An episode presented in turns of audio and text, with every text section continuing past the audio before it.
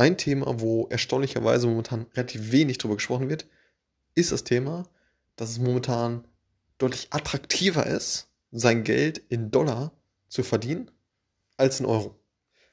Was im Umkehrschluss heißt, dass, und das wird hoffentlich im, im kurzen Podcast äh, deutlich, dass wir, die unser, ja, die als Tech-Fachkräfte, äh, die sowieso schon sehr gesucht sind, weiterhin äh, sehr, sehr relevant sind, weil aufgrund dessen viele, oder ja, das heißt viele, aber manche Fachkräfte eben sich entscheiden, ihr Geld äh, ja, entsprechend in Dollar zu verdienen.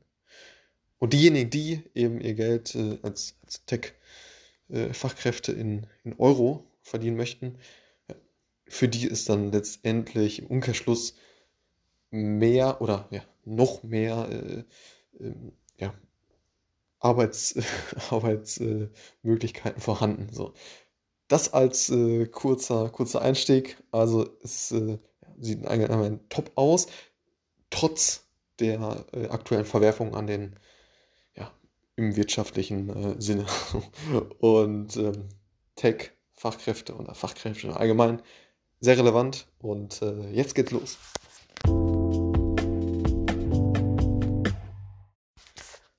Hallo und herzlich willkommen hier zu einem Podcast. Ich hatte in einer vergangenen Folge bereits mal über das Thema ja, wirtschaftliche Lage, global, aber insbesondere auch Deutschland gesprochen und wie es da mit den Fachkräften aussieht und äh, speziell im Tech-Bereich. Und da war das Credo, ja, wirtschaftliche Lage sieht jetzt nicht so äh, rosig aus, ähm, aber nichtsdestotrotz, Leute, die oder Fachkräfte, die im, im Tech-Bereich arbeiten oder arbeiten möchten, da sieht es so aus, äh, ja, dass die Nachfrage nicht abreißt, sondern ja, sich das Ganze eventuell noch zuspitzt. Und insbesondere eben durch das folgende Thema.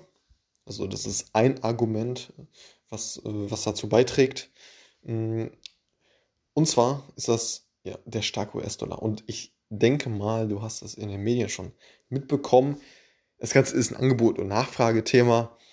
Und ähm, ja, wenn, wenn im Grunde genommen mehr Mittel in, in den US-Dollar fließen, dann steigt natürlich auch der Wert des US-Dollars. So, und jetzt ist es eben so, dass wenn du das Gehalt, das gleiche Gehalt in US-Dollar ausbezahlt bekommst,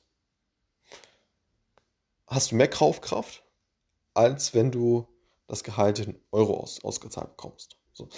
Und eben drum ist es so, dass ja, einige hm, Fachkräfte sich das nochmal genauer, zu, genauer überlegen, ob sie denn in Euro ausbezahlt bekommen, also das Gehalt in Euro ausbezahlt bekommen möchten. Und eben, ja, vielleicht, äh, weil sie vorher da gelebt, gelebt haben, in den USA, Mexiko etc., hm, oder weil sie gerne dahin ziehen möchten etc., hm, sich das Ganze nochmal überlegen und eben eventuell ja, Remote-Job äh, äh, nehmen oder, oder in, eben in die USA gehen, etc. So und äh, dort eben ihre Arbeitskraft zur Verfügung stellen. Was im Umkehrschluss natürlich ja, nicht, äh, nicht ganz so prickelnd ist für, äh, für, das, äh, ja, für den Standort Deutschland. Ähm, ja, genau. Oder Europa eben. So.